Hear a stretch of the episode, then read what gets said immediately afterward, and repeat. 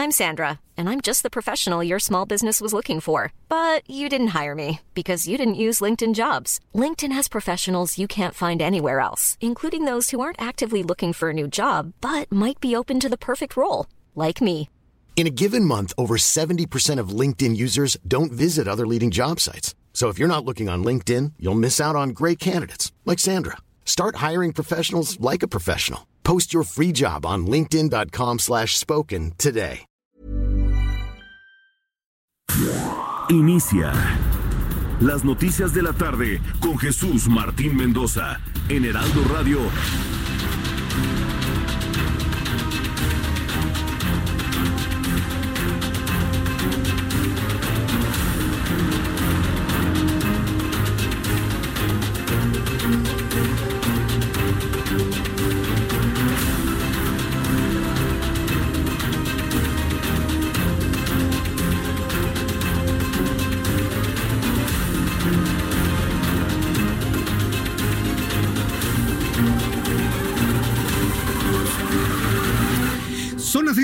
En punto, hora del centro de la República Mexicana. Bienvenidos, me da mucho gusto saludarle a través de los micrófonos del Heraldo Radio.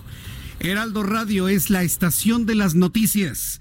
No hay otro lugar donde usted se informe correctamente más que el Heraldo Radio, así que le invito a que le diga a toda la gente que usted conoce que ya no hay más que estarle buscando que de inmediato se pasen al 98.5 de FM en el Valle de México, 540 de amplitud modulada en la ciudad de Guadalajara, Jalisco, a través del 100.3 de frecuencia modulada en Tampico, Tamaulipas en el 92.5 en Villahermosa, Tabasco, en el 106.3 de frecuencia modulada en Acapulco, Guerrero. Le invito para que nos sintonice siempre a través del 92.1 de FM. Y a partir del próximo lunes, mucha atención. A partir del próximo lunes estaremos transmitiendo este programa de noticias en la ciudad de Tijuana, Baja California, a través de nuestra emisora Heraldo Radio 1700 de AM. Si usted viaja a la ciudad de Tijuana, podrá escuchar nuestro programa de noticias a través del 1700 de AM a partir del próximo lunes, aunque es un día feriado, estaremos inaugurando nuestras transmisiones de este programa de radio en Tijuana. Pero Tijuana es por el lugar donde se encuentra nuestra antena transmisora. Quiero decirle que nuestro programa de noticias va a bañar todo Tijuana, Tecate, Mexicali, por supuesto, toda la zona metropolitana de la ciudad de San Diego, California.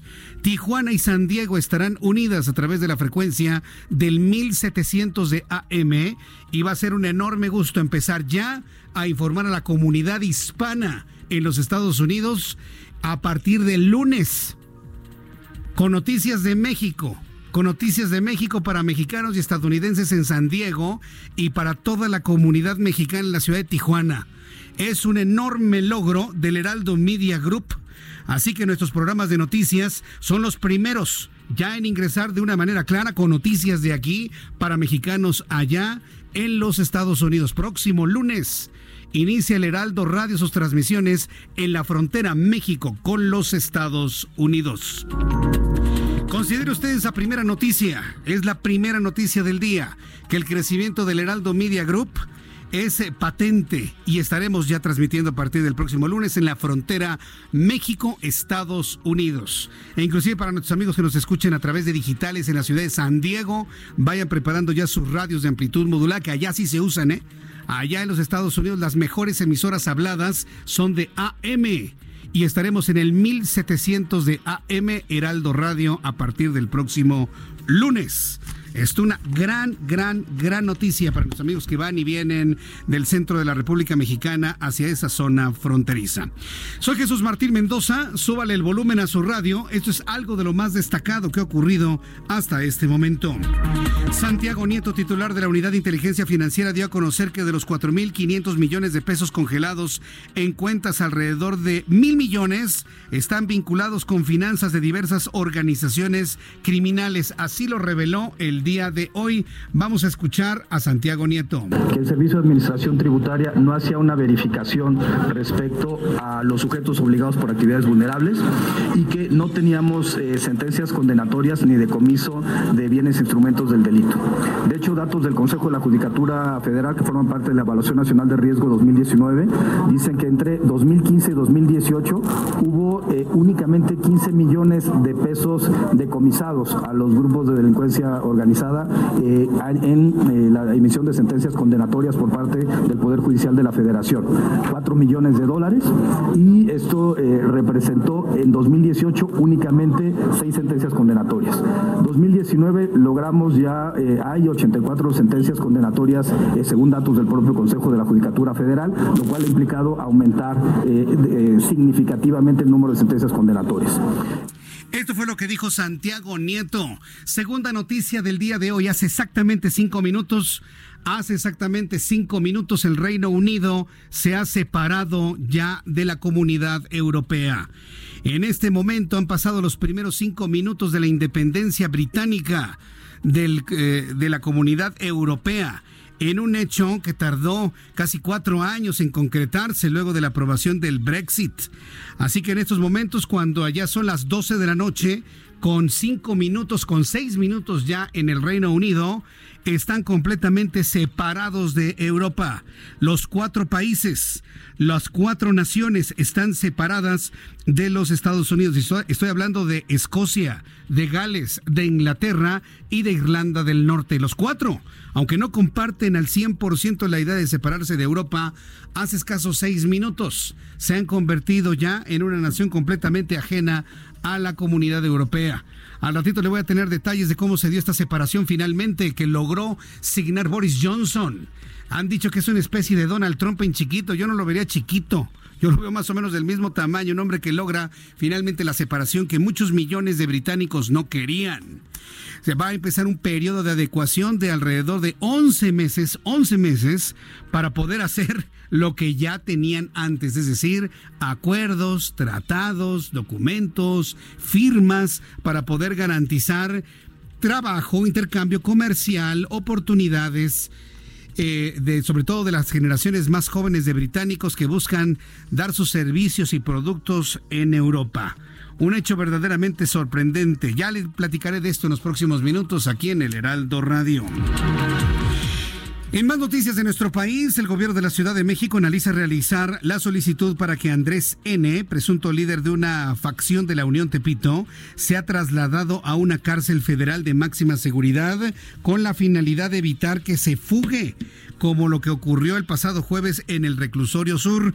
Es como dicen en el dicho mexicano, el que con leche se quema, hasta el jocoque le sopla.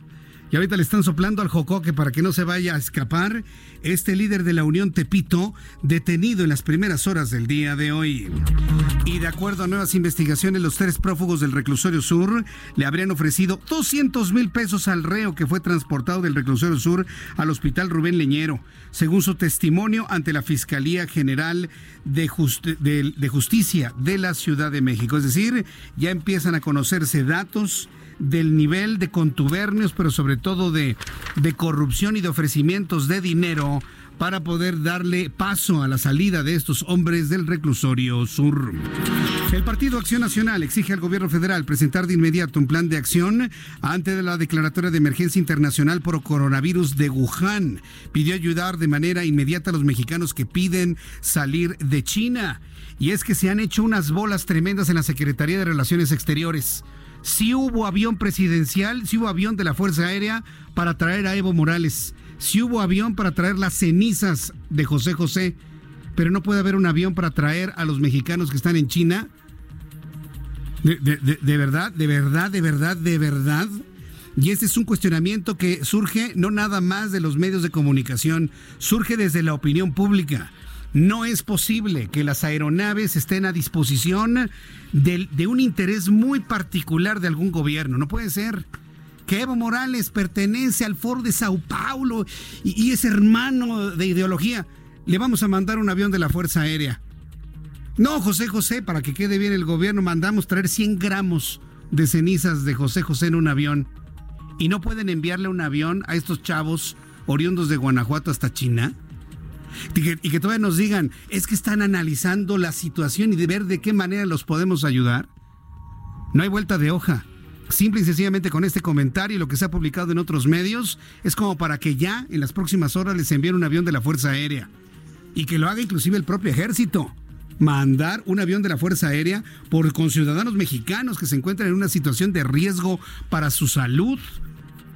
¿O los van a dejar así allá que se enfermen, allá que les pase todo, ya que se curen? ¿De verdad? ¿De verdad van a hacer eso? ¿Van a caer en ese error de imagen? Inclusive hasta los, ante, ante los 30 millones que votaron por ellos. Yo tengo confianza en que Marcelo Ebrard quien es el secretario de Relaciones Exteriores y que sabe perfectamente bien de lo que, lo que estamos planteando, dé alguna instrucción para que un avión de la Fuerza Aérea vaya por estos jóvenes de la manera más rápida. Lo están solicitando, son mexicanos. Y se le ha dado apoyo inclusive a gente que no es mexicana. Ya lo platicaremos más adelante. Le invito para que me dé sus reacciones a través de mi cuenta de Twitter, arroba Jesús Martín MX. La Secretaría de Economía y su titular Graciela Márquez Colín informó esta mañana que la caída del Producto Interno Bruto durante 2019 fue producto de la expectativa generada por el Tratado de Libre Comercio y otros factores como el pago de la deuda. Es decir, que no tuvo nada que ver el asunto de la del virus, del coronavirus, que hay que decirlo, no es ninguna epidemia, mucho menos una pandemia, sigue siendo un asunto de meros brotes que han ocurrido en algunas partes del mundo. Entonces, bueno, pues le tendré todo esto en los próximos minutos aquí en el Heraldo. Para las personas que nos acaban de sintonizar, recordarles que hace 11 minutos concluyó finalmente la salida del Reino Unido de Europa. Reino Unido ha abandonado hace 11 minutos de manera oficial a la Unión Europea después de 47 años siendo parte del bloque europeo. El primer ministro británico Boris Johnson definió la separación como un momento de renovación nacional. Más adelante le voy a tener más detalles de lo que ha sido esta separación y lo que podría ocurrir durante los próximos 11 meses que son de adecuaciones para pues vivir en solitario, ¿no? Los británicos y de alguna manera con acuerdos políticos y diplomáticos con el bloque europeo. Hoy es el día más importante del juicio político contra el presidente de los Estados Unidos, Donald Trump. Ya hasta el momento, el Senado de los Estados Unidos de mayoría republicana decidió no citar a testigos, lo que vaticina un cierre anticipado para la absolución en el juicio político al que es sometido. También le informo que en Tamaulipas, autoridades del Instituto Nacional de Migración lograrán reubicar a los migrantes de una de las plazas del Puente Nuevo Internacional. El secretario del Ayuntamiento, Federico Fernández Morales, dijo que ya mantienen diálogos con los extranjeros con el objetivo de convencerlos de dejar ese espacio federal para que se integre la comunidad migrante en el bordo del río Bravo en donde acampan cerca de 2.000 extranjeros. Jalisco respondió de manera oficial al gobierno federal que no entregará los servicios de salud. El mandatario estatal Enrique Alfaro Ramírez confirmó que ya envió un planteamiento de no adherirse al Instituto de Salud para el Bienestar. Hoy, esta mañana, el presidente de México aseguró que no habrá ningún tipo de represalia para los gobernadores o estados que no se adhieran al INSABI. Son las 6 de la tarde con 13 minutos hora del centro de la República Mexicana. Vamos con nuestros compañeros reporteros urbanos, periodistas especializados en información de ciudad. Alan Rodríguez, adelante, ¿dónde te ubicas? Jesús Martín, muy buenas tardes. Estamos dando un recorrido por las principales calles y avenidas de la zona centro de la Ciudad de México y quiero informarte que ya se restableció la circulación en la avenida Paseo de la Reforma desde la zona del Ángel de la Independencia y hasta el cruce con Avenida Juárez. En ambos sentidos de esta vialidad presentan carga y avance lento, por lo que le recomendamos evitar la zona para prevenir contratiempos. En esta misma avenida Paseo de la Reforma, el servicio de Metrobús se ve severamente afectado por las casi tres horas de, de servicio suspendido, lo, cual se debió a la manifestación de sindicatos que partió al Zócalo de la Ciudad de México. Esta información te la estará brindando Gerardo Galicia, mi compañero. Una vialidad que luce menos cargada de tránsito vehicular en estos momentos es el tramo de la Avenida de los Insurgentes, desde la glorieta de la Zona Rosa hasta Puente de Alvarado, la cual presenta mejor desplazamiento. Hasta aquí mi reporte, Jesús Martín, estamos al pendiente. Gracias por la información, gracias. Excelente tarde. Excelente tarde, Alan Rodríguez. Vamos con mi compañero Gerardo Galicia. Adelante, Gerardo.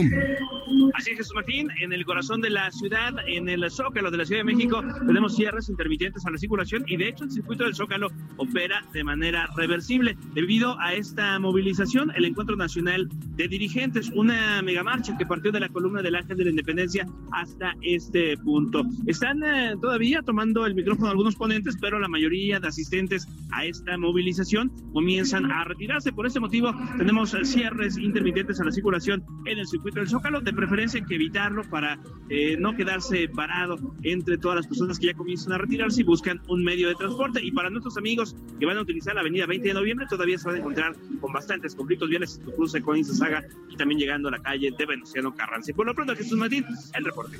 Muchas gracias por la información, Gerardo. Hasta luego. Hasta luego. Es un día complicado porque es viernes.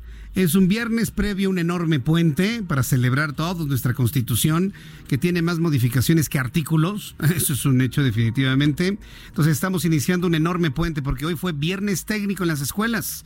En la educación básica no hubo clases y el próximo lunes tampoco hay clases porque es el feriado adelantado de la celebración de la Constitución mexicana. Entonces, muchos chicos han empezado con vacaciones prácticamente, viernes, sábado, domingo, lunes. Y si a esto le suma que hoy es quincena, no bueno de pronóstico reservado el tránsito en la Ciudad de México y en varias partes de la República Mexicana. Para que usted, por favor, lo tome en cuenta, no se me vaya a desesperar, por favor.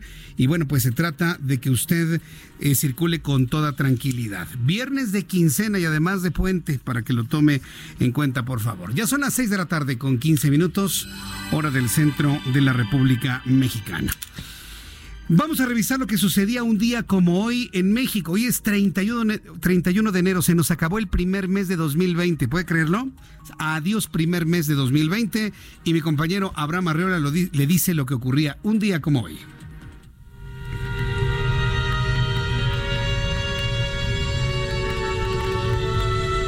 Bienvenidos a este viernes llenos de datos, de información curiosa y sobre todo muchas efemérides, efemérides para todos. Esto es un día como hoy en México.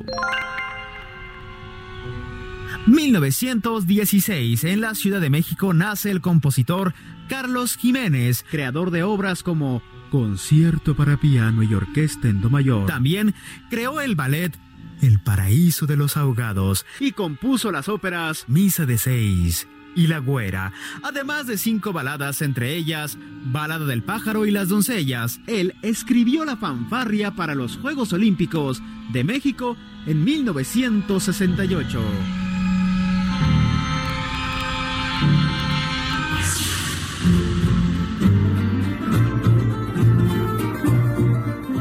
1931 nace en Mérida el locutor, actor, cantante y compositor Rubén Cepeda Novelo, quien participó en cintas como La criada bien creada y Los Beverly de Peralvillo. Además, grabó discos como La Trova Yucateca y es autor de El Cristo Roto, Cuando me enamoro y Maldita, entre otros temas.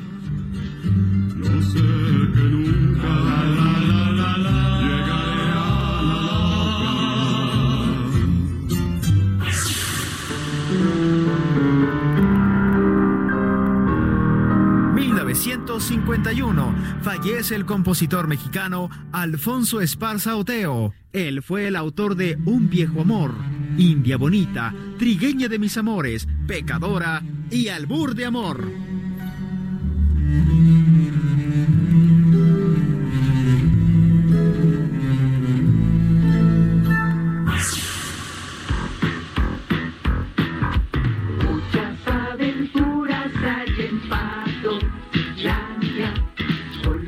2018 muere el cantante mexicano Nicolás Silva, también conocido como Papa Nico. Él fue el intérprete de openings para series y animes como Pokémon, Las Tortugas Ninja y por supuesto Pato Aventuras.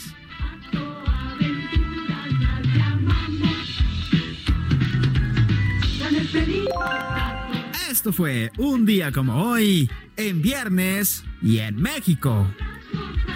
Muchas gracias, Abraham Arriola. Hoy sí nutridito, el 31 de enero con muchas cosas y sobre todo esto me sorprende, sobre todo por la, la, muerte de este actor de doblaje. Y bueno, pues ya lo estaremos platicando un poco más adelante. Vamos a revisar las condiciones meteorológicas para las próximas horas. Va a continuar la condición de intenso frío sobre todo el país. Séptima tormenta invernal, frente frío número 37 y el tránsito del frente frío número 36 también. El Servicio Meteorológico Nacional informa que el frente frío número 36 y la corriente en chorro favorecen lluvias fuertes en el sureste del país y la península de Yucatán. Evento de norte en el litoral del Golfo de México y fuertes rachas de viento en zonas del norte del país. Para esta noche y madrugada, la séptima tormenta invernal, en interacción con el río atmosférico generado por la corriente en chorro, mantendrá la posibilidad de caída de nieve o aguanieve sobre las zonas montañosas de Durango, de Coahuila y de Nuevo León, así como potencial de rachas de viento de 70 kilómetros por hora en zonas de la península de Baja California, Sonora y Chihuahua, así como superiores a los 50 kilómetros por hora en zonas de Coahuila, Sinaloa, Durango, Zacatecas y Aguascalientes. Otro frente frío, el número 36 de la temporada invernal, recorre rápidamente el litoral del Golfo de México, favoreciendo lluvias puntuales muy fuertes de 50 a 75 litros por metro cuadrado en Puebla, Veracruz, Oaxaca y Chiapas. Están corriendo dos sistemas están corriendo dos sistemas meteorológicos, dos sistemas fríos muy importantes sobre todo el país, lo que de alguna manera está generando un pronóstico de baja de temperatura otra vez, pero ahora durante el fin de semana. Hay un sistema de evento de norte con rachas superiores a los 80 kilómetros por hora en el litoral de Veracruz. Eh, para mañana el Frente Frío número 36 recorrerá la península de Yucatán en combinación con el río atmosférico del cual le había platicado. Tomando en cuenta ya este pronóstico del tiempo, le informo cómo estará el tiempo en la ciudad de, bueno, primero en el, en el Estado de México, en la ciudad de Toluca, donde hace bastante frío, tenemos 15 grados a esta hora de la tarde, temperatura mínima 4, máxima 18, en Guadalajara, Jalisco, mínima 9, máxima 22, en Monterrey, Nuevo León, mínima 10, máxima 22, en este momento 16 grados, en Tampico, Tamaulipas, mínima 14, máxima 20 y estará lloviendo, en Villahermosa, Tabasco, mínima 18, máxima 26, también lloviendo para el día de mañana, amigos de Acapulco, Guerrero, temperatura mínima 21, máxima 29, estará fresquito allá en Acapulco.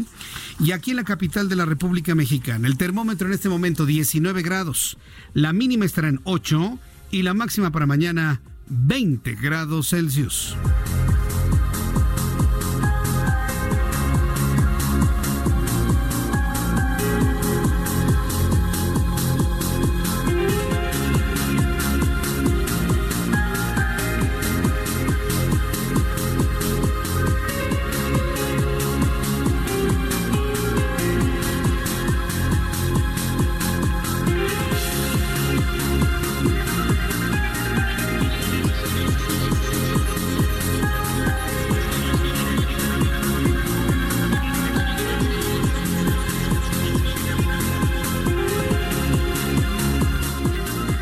Son en este momento las 6 de la tarde con 22 minutos, las 6 de la tarde con 22, hora del centro de la República Mexicana. Yo soy Jesús Martín Mendoza.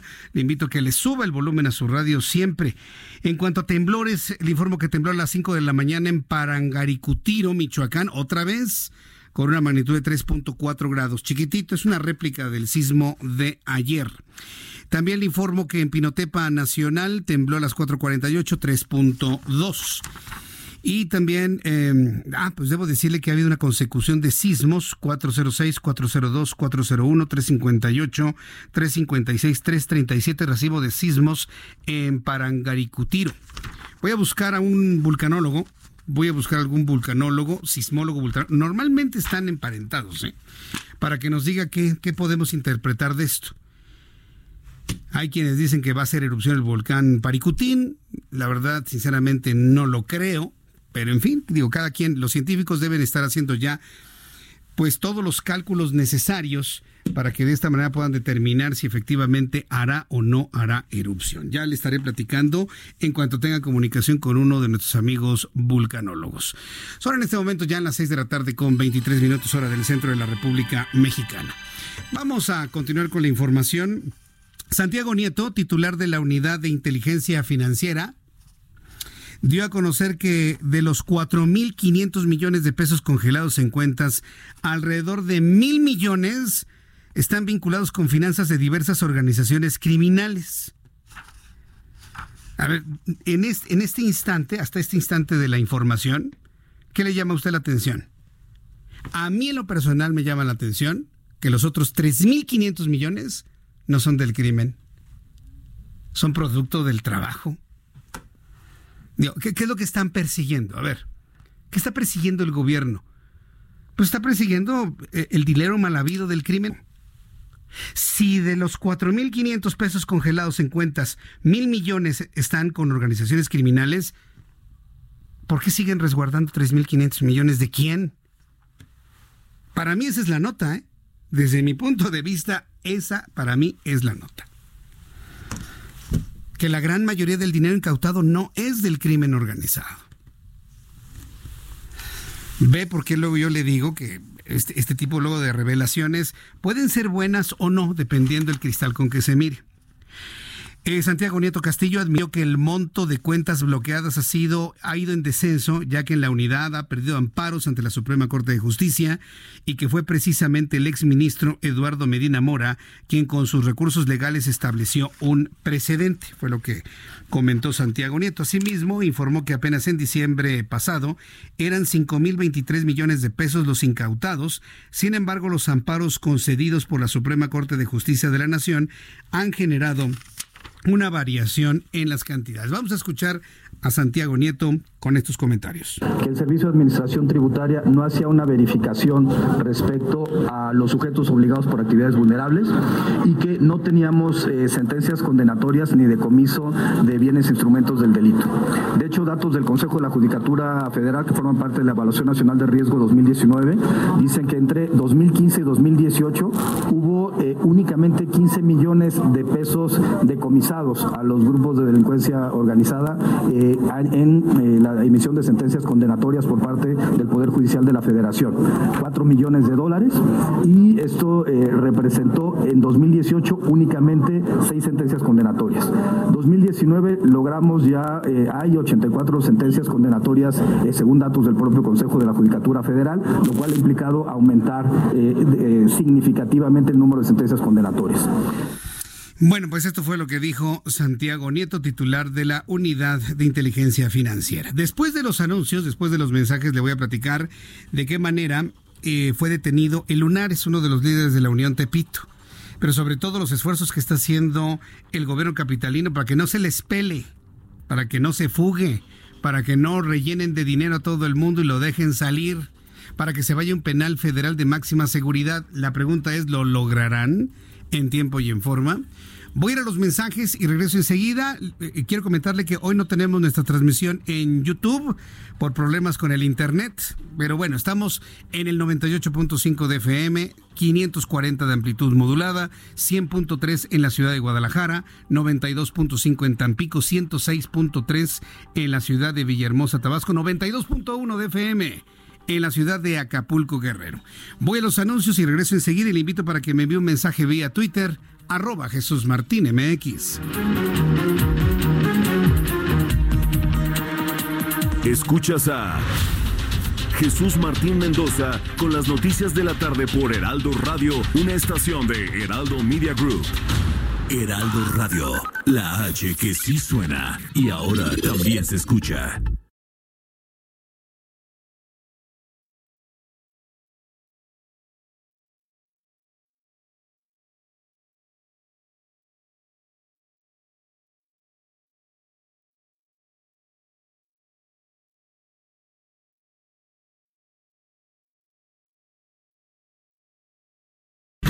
La HCL se comparte, se ve y ahora también se escucha. Escucha las noticias de la tarde con Jesús Martín Mendoza. Regresamos.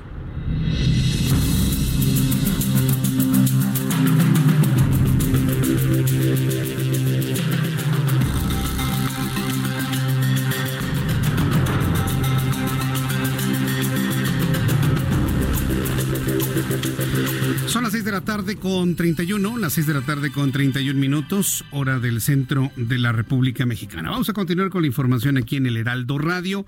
Agradezco mucho sus comentarios a través de mi cuenta de Twitter, arroba Jesús Martín MX.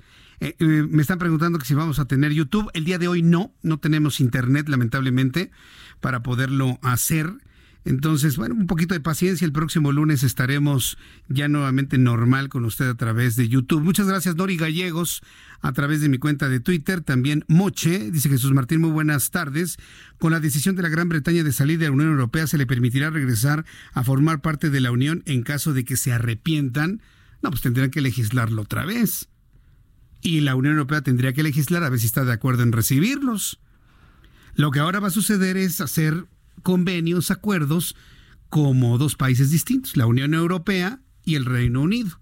Y pueden firmar un acuerdo para abatir barreras arancelarias. Y usted se va a decir, ¿y que eso no lo tenían antes? Claro, tenían ya de entrada toda la posibilidad de enviar sus productos sin aranceles. Ahora en el momento de separarse, algunos países de la Unión Europea pueden cobrarle aranceles a los productos que vengan del Reino Unido y viceversa. Antes los jóvenes británicos se podían pasar a España, se podían pasar a Francia, podían ir a los Países Bajos, a donde quisieran, a buscar trabajo como si estuvieran dentro de su casa. Ahora tienen que firmar una serie de acuerdos, convenios, tratados que les permitan tener ese acceso. Están verdes, sobre todo los jóvenes escoceses, quienes en su momento anunciaron separarse del Reino Unido y quedarse en el bloque europeo. No, no, no, sí es todo un caso. Esto no crea que todos allá en el Reino Unido, en los cuatro países que conforman el Reino Unido, estaban contentos. La gran mayoría de los escoceses querían mantenerse en el bloque europeo. Más dividido en Gales. En Irlanda del Norte, bueno, pues finalmente votaron a favor de la salida, al igual que en, que en Inglaterra. Entonces, eh, la verdad es que se metieron en un berenjenal que no tenía necesidad de hacerlo. Ahora, durante estos 11 meses van a tener que hacer los acuerdos para seguir teniendo las comunicaciones o conexiones comerciales, políticas sociales, de negocios, financieras, laborales, que tenían siendo parte de la Unión Europea. Muy poco inteligente, ¿no? Sí, sí, sí. Precisamente esto que estamos viendo del Brexit debe quedar en como lección mundial a todo el mundo de que las sociedades cuando votan no siempre tienen la razón, ¿eh? no siempre lo hacen de manera correcta. Y lo del Brexit es un ejemplo clarísimo. También las sociedades cuando votan en su conjunto se equivocan. Y en el Reino Unido se equivocaron. Se equivocaron. ¿Conoce usted algún otro país donde la mayoría de su gente que votó se haya equivocado? ¿Conoce algún otro país?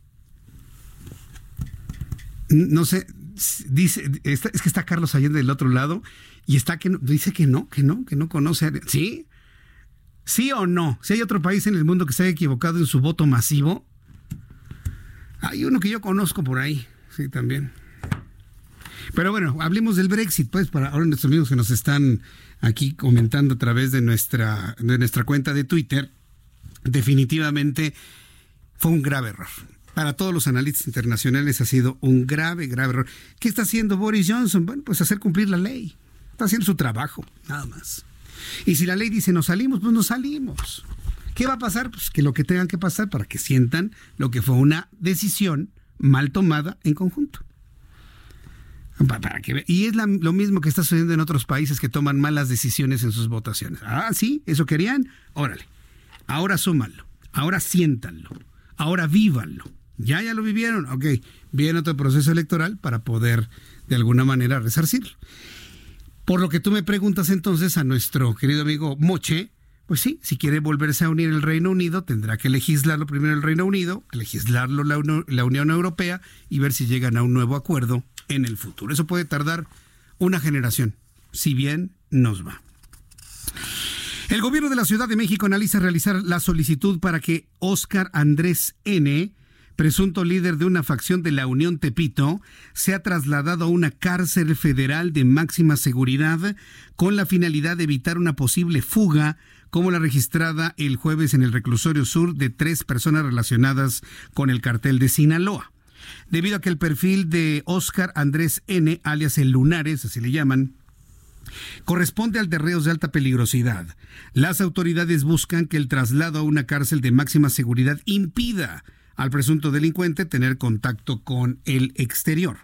Ernestina Godoy, quien es la titular de la Fiscalía de Justicia de la Ciudad de México, señaló que en la Subprocuraduría Especializada de Investigación en Delincuencia Organizada se podría detener determinar el centro de reclusión al que debería ser trasladado este hombre, Óscar Andrés N. Están con los ojos bien abiertos porque podría, podría escaparse.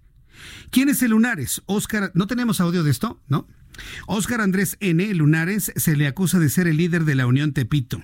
Nació el 5 de octubre de 1989, tiene 30 años cumplidos, este año cumple 31 años. Es originario de aquí, de la Ciudad de México. Eh, cuenta con una orden de aprehensión vigente por secuestro expresa agravado. Fue expuesto por primera vez en un operativo realizado el 22 de octubre de 2019. Tras este operativo, el Lunares escapó al estado de Hidalgo. Desde Hidalgo, el Lunares seguía coordinando parte de la Unión Tepito. Ese es el Lunares que fue detenido. ¿Qué va a pasar con la Unión Tepito? Nada. Normalmente estos grupos pueden resentir en un principio la caída de su líder. Pero no nada más yo, todos sabemos que en el crimen organizado cortar las cabezas es como la hidra, corta una y nacen dos, o hasta tres. Estaremos muy atentos de lo, de, de, lo que suceda finalmente en cuanto a la decisión de trasladarlo o la petición, la solicitud de trasladarlo a un penal de máxima seguridad. Antes de su detención, Oscar Andrés N., líder de la facción de la Unión Tepito, solía recorrer las calles de la colonia Morelos en vehículos todoterreno junto con otras personas. Durante los paseos, el ahora detenido era custodiado por múltiples hombres que viajaban en motocicletas, así como otras unidades tipo buggy. A pesar de lo llamativo de los vehículos y la movilización alrededor de Oscar Andrés N., ningún policía del sector Morelos se acercó a la zona, ya que se descubrió que tenía vehículos con, um, con mandos de seguridad. No, y mire, independientemente que tenga eh, mandos de seguridad y que este, tenga una parte de la policía que se haya corrompido, que lo, lo protegieran, mire, eso es lo de menos, sinceramente es lo de menos. Dígame qué policía puede detenerlos bajo razón de qué. ¿Por traer buguís? ¿Por traer autos elegantes? ¿Por presumirse que pertenece a una célula del crimen? Acuérdense que en México se tienen que detener a los, a los presuntos o a los indiciados en flagrancia. Si el hombre está circulando en las calles en sus autos lujosos, no le pueden hacer nada. Es que él es fulano, sí. Se le achacan tantas cosas, sí, pero mientras no sea en flagrancia, se le violan sus derechos humanos. Entonces, si alguien me quiere preguntar, oiga, ¿por qué ahora hay tanta, tanta impunidad? Pues porque antes se violaban los derechos humanos, ahora se respetan a como de lugar. Hoy se respetan los derechos humanos de cualquier persona, de cualquiera, inclusive de asesinos, secuestradores, de todos, porque somos un país emblema del cuidado de los derechos humanos. Pues sí. Entonces, si usted hace lo que quiere, mientras no lo agarren, mientras no lo agarren en flagrancia, usted puede ir, venir, pasearse. La policía no le puede hacer nada. Nada en absoluto. Sobre todo si no hay una orden. Y aunque hubiese una orden, a ver, ¿dónde está la flagrancia? No me puedes detener. Y por eso se ostentan así. Usted puede ir, venir, subir, bajar. Mientras no lo vean, mientras no lo agarren en flagrancia, los derechos humanos cuidan de usted. Tras la declaración de emergencia, bueno, ya en otros asuntos, tras la declaración de emergencia internacional emitida por el brote de coronavirus en Wuhan, el Partido Acción Nacional le exigió al gobierno de México presentar de inmediato un plan de acción y solicitó enviar una flota aérea del gobierno para ayudar a los mexicanos que se encuentran en China y que están, pues ya, ya no pidiendo, ¿eh? están suplicando salir de China. A ese pedimento también se sumó el Partido de la Revolución Democrática. Mediante redes sociales, el secretario de Relaciones Exteriores, Marcelo Ebrard, indicó que hay comunicación con los mexicanos que se encuentran en China, así como aquellos que han solicitado apoyo para regresar al país tras la alerta de coronavirus, pero no confirmó el envío de algún avión. Sin embargo, De 18, solo cuatro mexicanos podrían salir porque el gobierno de ese país tiene restricciones cuando hay vínculos familiares con sus ciudadanos. Entonces, así sea uno, sean dos, sean tres, sean cuatro o sean los 18, ¿México estaría en posibilidad de enviar una aeronave? La respuesta es sí. ¿Tiene la obligación moral de enviarles una aeronave para salvarlos de un riesgo sanitario, tienen la obligación moral de hacerlo. Porque ya lo hicieron con Evo Morales. Ya lo hicieron con Evo Morales. Con un hombre que ni siquiera es mexicano. Un extranjero que pidió refugio o se le ofreció refugio. Y no pueden enviar una aeronave para estos chavos. Es que es demasiado grande, pues aunque así sea uno, no importa. A Evo Morales le mandaron uno de los mejores aviones de la Fuerza Aérea que voló más de 20 horas y él era uno solo. ¿Qué tal las cenizas de José José? 100 gramos de cenizas, avión de la Fuerza Aérea para traerlos. No pueden llevar un avión para traer a unos mexicanos que piden, suplican salir antes de que se contagien del coronavirus. Pues bueno, no va a haber respuesta a estas preguntas porque viene el fin de semana y viene el puente. Así que ya por el martes, ahí más o menos sabremos. Esperemos que estos chavos estén bien en las próximas horas. Voy a platicar con Diego Sinue al ratito, gobernador del estado de Guanajuato, para que nos diga finalmente cuál es su opinión ante esto qué posibilidades él tiene como gobernador para poderlos traer, de qué manera se está apoyando con la federación, inclusive con la Fuerza Aérea, y saber cuáles son las alternativas que se tendrían. Hablaremos con Diego Sinoé también de los problemas de inseguridad que privan en ciudades como Celaya, allá en Guanajuato, y bueno, ¿cómo se puede entender los buenos lugares que se han obtenido en cuanto a aceptación del gobierno de Diego Sinué con los altos índices de violencia que se reportan en la entidad? Platicaremos con el gobernador constitucional de Guanajuato un poco más adelante aquí en el Heraldo Radio. Hoy el presidente de la República, Andrés Manuel López Obrador, aseguró que en México no debe existir alarma por el virus del coronavirus, derivado de que no hay ningún caso registrado en México y aunque incluso se piensa que no es tan dañino, reconoció que la información, por supuesto, inquieta. Nada más que sí decirle al presidente de la República, el hecho de que no esté en México no debería darnos calma, por el contrario. El hecho de que el coronavirus no esté en México nos da la oportunidad de seguir preparando toda la estrategia de salud interna para poder atender los posibles casos que se presenten en México. Vamos a escuchar lo que dijo el presidente esta mañana sobre el coronavirus.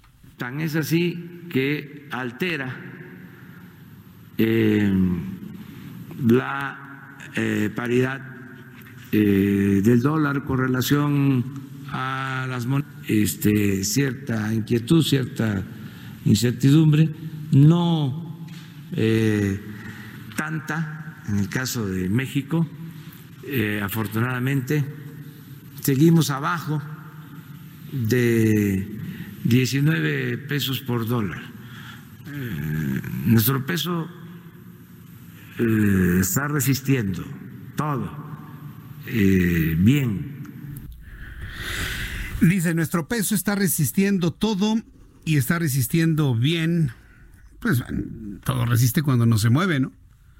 Todo resiste cuando no se mueve.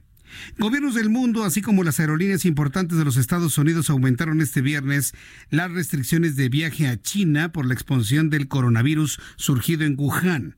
Las compañías Delta Airlines y America Airlines suspendieron todos los vuelos a China. Prácticamente se está hasta este momento. Por lo pronto, Suecia viernes el primer caso de infección con coronavirus de 2019 en ese país. Eh, coronavirus 2019, el coronavirus. A ver, ¿quién, quién, quién me dice? ¿Quién lo observa? ¿Algo, ¿Algo que observes ahora con Suecia? Que el coronavirus está llegando a países del primer mundo. La Organización Mundial de la Salud ayer dijo, no, es que nos preocupa el coronavirus cuando toque países emergentes, países pobres, países del tercer mundo, que no tengan sistemas de salud sólidos. ¿Dónde está el coronavirus? Bueno, está en China, Está en Estados Unidos, está en Canadá, está en Alemania, está en Francia, está en Suecia. Hay algunos países de Asia, ¿no? Pero llama la atención la presencia del coronavirus en países del primer mundo. Y tiene que ver precisamente con los viajes, con dinamismo demográfico, eh, los viajes de negocios fundamentalmente entre la región de Wuhan, Singapur, Singapur está muy cerca de Wuhan, y que algo están haciendo, a alguien le están dando un beso, algo están comiendo, algo están haciendo que se trae el coronavirus y que ya por lo menos en los Estados Unidos, en Chicago, ayer se confirmó que ya hubo el primer contagio de persona a persona de esta cepa de coronavirus. Bueno, ¿qué pasó en Suecia? ya después de haber reflexionado en esto y notar que son los países del primer mundo fundamentalmente quienes tienen este coronavirus. Bueno, en Suecia se trata de una mujer que visitó la ciudad china de Wuhan, localidad en la que se ha originado la enfermedad, y llegó a Suecia el pasado 24 de enero. La paciente no tenía síntomas en el momento de su llegada al país europeo pero luego empezó a sufrir tos, por lo que acudió a una clínica en Jokoping, al sur de Suecia. En tanto, las autoridades sanitarias confirmaron que la mujer se encuentra en aislamiento. Su condición es buena, su condición es favorable. Recuerde que del, eh, del 100% de las personas que se contagian con el coronavirus, hasta este momento el 97.5% de las personas salen adelante. El otro 2.5% enferman gravemente y mueren. Hasta este momento. Entonces, eh, hay que tomar en cuenta que por lo menos esta mujer allá en Suecia ha reportado una situación completamente favorable, completamente estable, tiene el coronavirus, pero si usted la ve, ni se ha puesto verde, ni se está derritiendo, nada de eso. Tiene una gripa. ¿Cómo se manifiesta el coronavirus? Como un cuadro gripal. Un cuadro gripal severo, donde duelen los ojos, duelen los músculos, duele el pecho pero nada más. Sí, porque se han presentado luego cada, hay que decirlo, cada mito. Por eso le digo, si usted ve a la mujer en Suecia con coronavirus, ni se está poniendo verde, ni se está derritiendo, ni nada por el estilo. ¿eh? Nada. Simplemente tiene un cuadro gripal. El agente causante, coronavirus, por lo tanto, está aislado, está en cuarentena y en completa observación y todas las personas con las cuales tuvo contacto están siendo en este momento entrevistadas, analizadas y observadas con todo detenimiento. Es el protocolo que se está realizando allá en Suecia. Bueno, son las 6 de la tarde con 49 minutos hora del centro de la República Mexicana. Mientras esto sucede con el coronavirus, los temores los temores más claros para el resto del mundo es que tenga algunos efectos de carácter financiero. Las enfermedades que pueden traducirse en epidemias y muy remotamente en este caso como una pandemia pueden tener sus efectos financieros. ¿Por qué? Porque la gente deja de viajar y al dejar de viajar, de viajar se deja de invertir. Y al no haber inversión, la economía del mundo se paraliza por completo. Eso es lo que sucede. Esa es la cadena de acontecimientos que suceden con casos como este. Ya lo conocemos, en 2003 sucedió con el SARS, en 2009 sucedió con la influenza y esta eh, cadena de hechos ya nos la conocemos. Finalmente hay un rebote de carácter financiero cuando hay este tipo de temores por viajes alrededor del mundo. El caso es que en nuestro país estamos observando con lupa ¿no? el funcionamiento de la economía. Y mire, estábamos así de empezar un tratado de libre comercio, todavía falta que Canadá lo apruebe, en el cual se buscan fundamentar nuestras esperanzas de que se reactive la economía mexicana. Ya sabemos por analistas que esto no será así y mire bien el asunto del coronavirus. De verdad, de mala, de mala suerte. Bueno, en cuanto a lo financiero, el día de hoy, Graciela Márquez Colín, quien es la Secretaría de Economía, afirmó que la reducción del Producto Interno Bruto en 2019 fue producto de diversos factores, principalmente la expectativa por el Tratado de Libre Comercio entre México, Estados Unidos y Canadá. Yo creo que la señora Graciela Márquez Jolín debe reconocer que la economía mexicana está paralizada por una razón, porque no hay inversión. No hay inversión extranjera ni interna. No vienen las inversiones. ¿Por qué? Porque los inversionistas están temerosos de qué? En un, país que cancela un aeropuerto puede cancelar lo que sea. Yo empresario, yo inversionista, usted empresario, usted inversionista, ¿Arriesgaría su dinero en un país donde le pueden cancelar hasta en un aeropuerto? ¿Verdad que no? Ah, bueno. Esa es la razón. Entonces, no, nos hagamos trizas la cabeza. Que por qué está la parálisis económica. Por una condición, sí, de carácter internacional, pero fundamentalmente por factores internos y la incertidumbre es lo que tiene paralizada la economía nacional. Lo que le estoy diciendo es, es el resumen de una gran cantidad de análisis de los especialistas que saben sobre este asunto.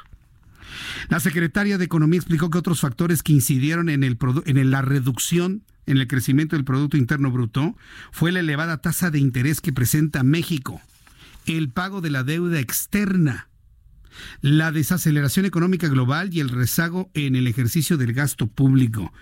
Las tasas de interés son precisamente las tasas de interés los que resultan atractivos para la llegada de inversiones extranjeras, secretaria. Muy pocos países en el mundo tienen un rendimiento en su instrumento CT, certificado de la Tesorería de la Federación a 28 días, que ronda en este momento el 7%. Un instrumento similar en los Estados Unidos apenas le da el 1.25%. Y digo, yo sé que este tipo de instrumentos sirven para los, los capitales especulativos, sin duda alguna, pero finalmente son inversión. Yo no veo eso que, que la tasa de interés sea una razón por la cual esté paralizada la economía o que buscan. Bajar la tasa de interés, desincentivar la inversión, aunque el efecto directo a la población sea un abaratamiento de los créditos, y eso hay que verlo, ¿eh? porque le bajan la tasa de interés y no necesariamente la tasa de interés de su tarjeta de crédito baja. ¿eh? Pero cuando sube la tasa de interés encarece el costo del dinero para todos, para el empresario y para el que tiene su tarjeta de crédito en la bolsa. Es todo un tema, ¿eh? créamelo. Entonces, buscar al culpable de que la economía esté paralizada y el Producto Interno Bruto no crezca en el dinamismo prometido es una tarea muy, muy, muy complicada cuando no se señala al y los verdaderos responsables. Mientras tanto, el SAE, el Servicio de Enajenación de Bienes de la Secretaría de Hacienda, yo así me voy a referir al Instituto para devolver al pueblo lo robado, la verdad es que el nombre es muy pueril, no, no me gusta a mí, es, es una vacilada, pues. Ya hizo su primera, el SAE ya hizo su primera subasta foránea en Nuevo León, donde ofrecieron 505 lotes con un valor de salida total de 24 millones de pesos, cuyas ganancias serán para el Servicio de Administración Tributaria, para el SAE, para el SAT, perdón. Primo Ibarra, director corporativo de comercialización del INDEP, detalló que entre los bienes que se subastaron destacan productos como un avión fumigador, placas de granito, autos de lujo. El artículo con precio de salida más alto fue un lote de refacciones de aluminio cuyo costo fue de 387.700 pesos, precio de puja para las siguientes subastas. Entonces el SAE ahí está ya listo para realizar las siguientes subastas, tener dinero y mandarlo a dónde? Pues al gasto corriente. Al gasto corriente. ¿Por qué al gasto corriente? Hoy precisamente, ayer y hoy, una de las noticias, este anuncio que hace la Secretaría de Hacienda, de tomar casi 189 mil millones de pesos del fondo de contingencia porque no alcanzaron los impuestos recaudados el año pasado. Acá vemos. ¿Usted echaría mano de los ahorros? ¿Con el permiso de quién? ¿Cómo por qué? Y esto es algo que ha preocupado a muchos políticos, que el gobierno actual de López Obrador tome los ahorros de este país de años que han costado un enorme... Es que no recaudamos, pues, pues cobren, que pagan impuestos los que tienen que pagar impuestos no que ya no le devuelven el dinero a los que se les devolvían los impuestos.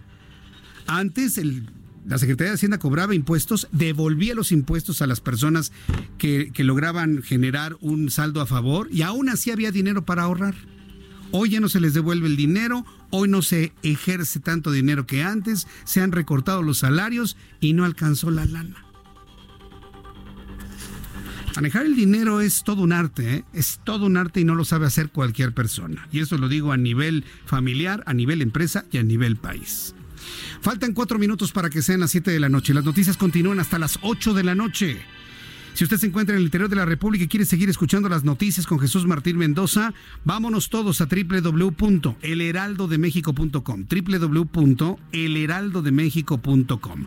En todo lo que es el centro de la República Mexicana, dos frecuencias, 98.5 de FM y 540 de amplitud modulada. 98.5 de FM está en el centro de su FM y la 540 de AM es la primera, la primera del cuadrante de amplitud modulada. Voy a los mensajes y regreso enseguida con un resumen de lo más destacado.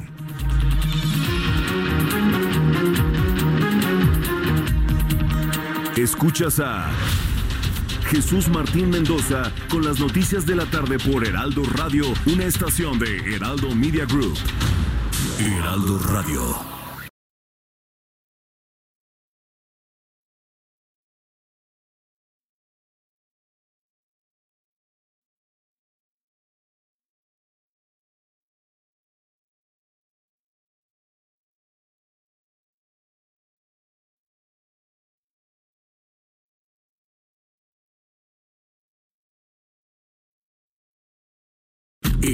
Radio. La HCL se comparte, se ve y ahora también se escucha. Escucha las noticias de la tarde con Jesús Martín Mendoza. Regresamos.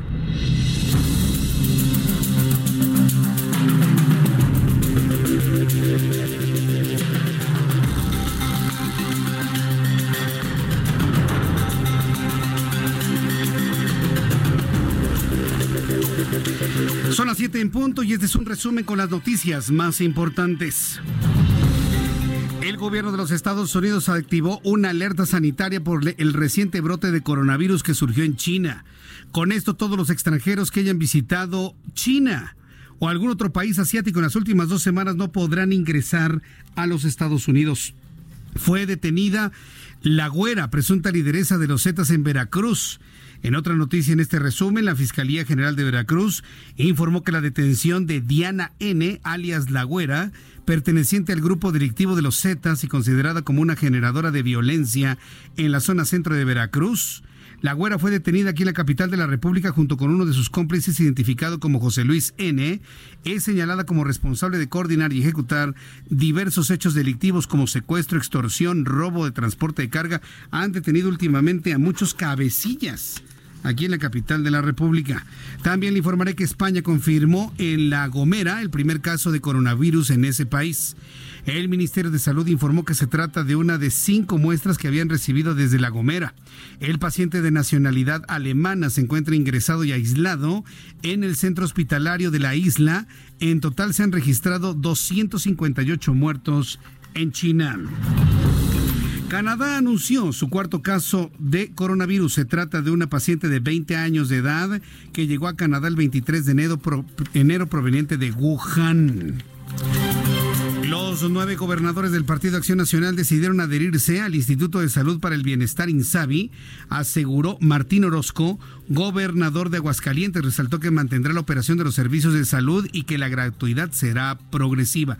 Señaló que para la distribución de los fondos se decidirá en mesas técnicas financieras, además de que las medicinas podrán ser compradas consolidadas por Estado, siempre que se respete el precio de referencia establecido por el gobierno federal. Entonces, los nueve gobernadores del PAN sucumben, sucumbieron. La única oposición real que estábamos viendo finalmente sucumbió, juntaron las manitas, se inclinaron ante el presidente y le dijeron lo que usted guste y mande, presidente. Se adhieren finalmente al Instituto de Salud para el Bienestar. Acuérdense que el presidente les dijo que eran libres de no adherirse al sistema, pero que no iban a fluir 40 mil millones de pesos. Finalmente, entonces ya prácticamente todos los estados del país han decidido adherirse al INSABI. Son las noticias en resumen. Le invito para que siga con nosotros. Yo soy Jesús Martín Mendoza.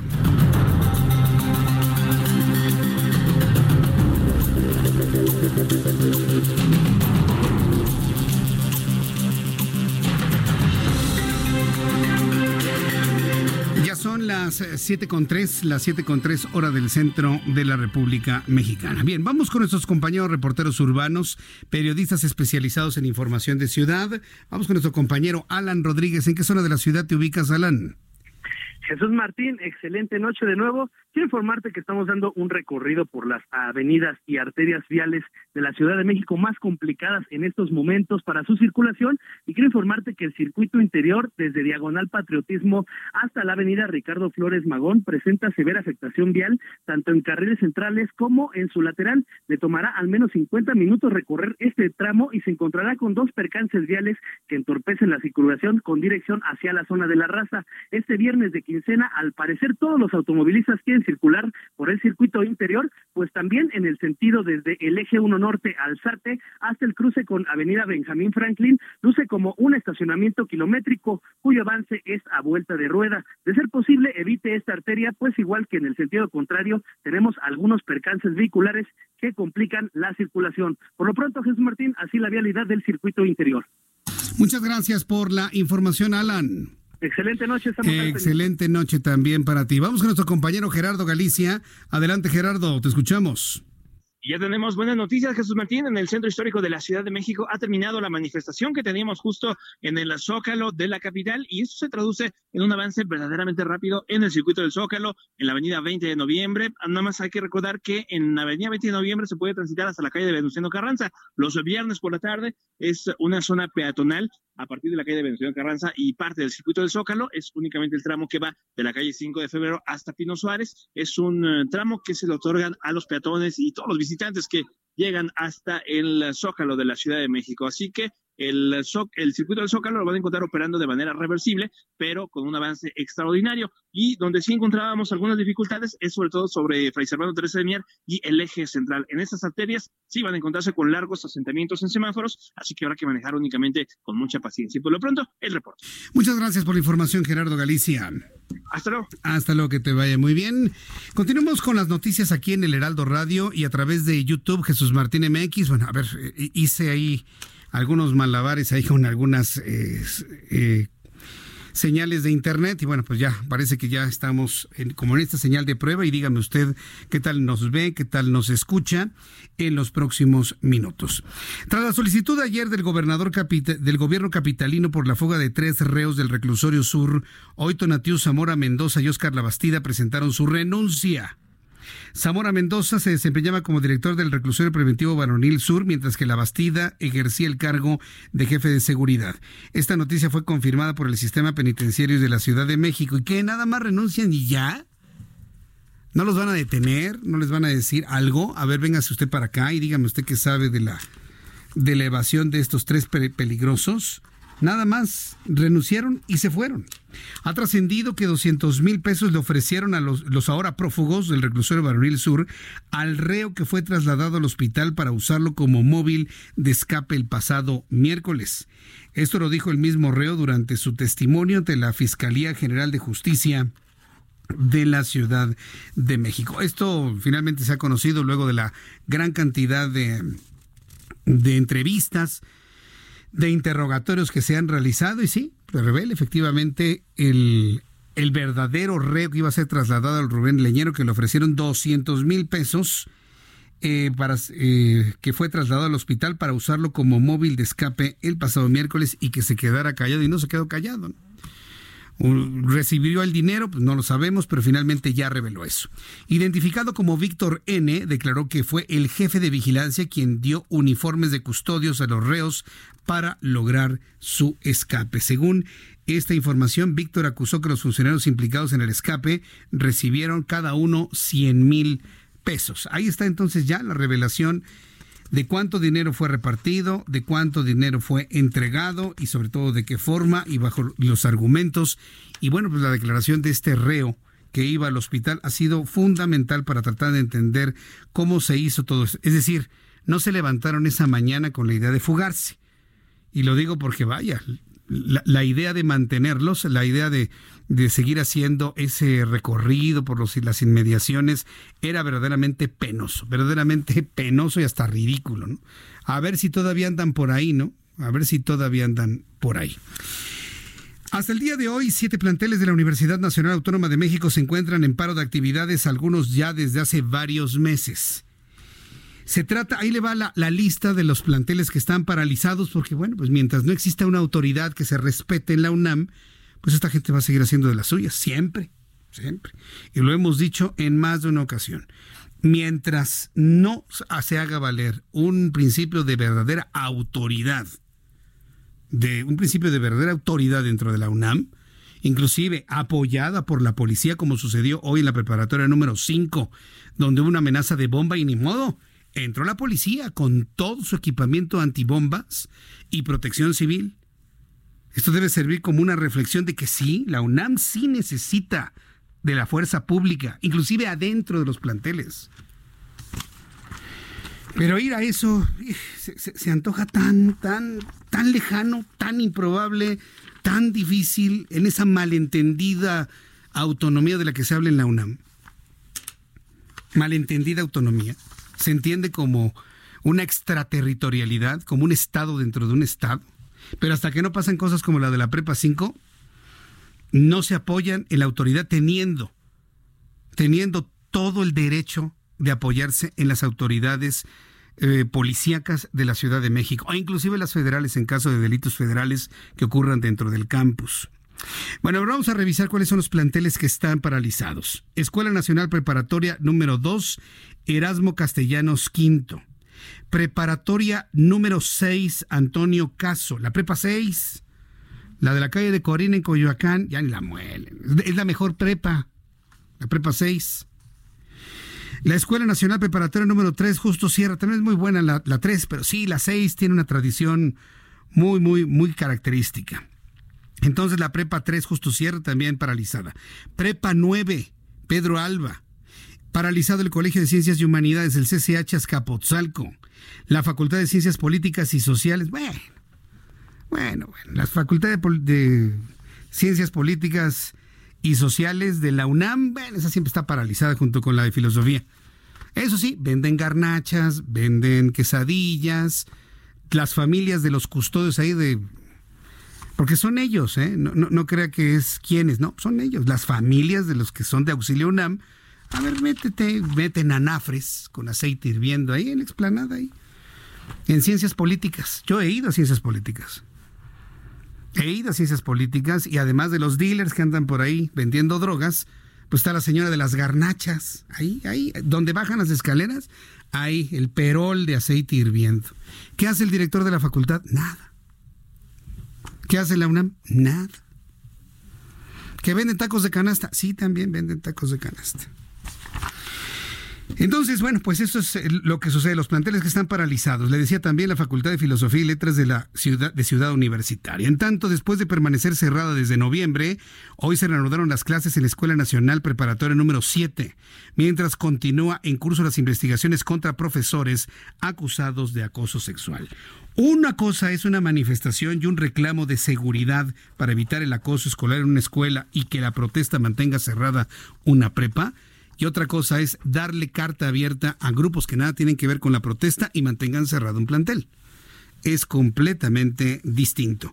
Hoy el presidente de la República, Andrés Manuel López Obrador, hizo un llamado para que las autoridades de la UNAM lleguen a un acuerdo con los estudiantes que denuncian violencia de género. El presidente recomendó a ambas partes fomentar el diálogo para resolver la problemática. Sí, presidente. Precisamente el fomentar el diálogo es lo que tiene paralizadas las escuelas. Es precisamente el decir, no, no, no, no, vamos a dialogar. Bueno, pues el diálogo lo han roto quienes no quieren el diálogo. Entonces, no, nos diga con que tienen que fomentar el diálogo, es lo que han hecho. Es lo que mejor sabe hacer el rector Graue. Dialogar, negociar, convencer.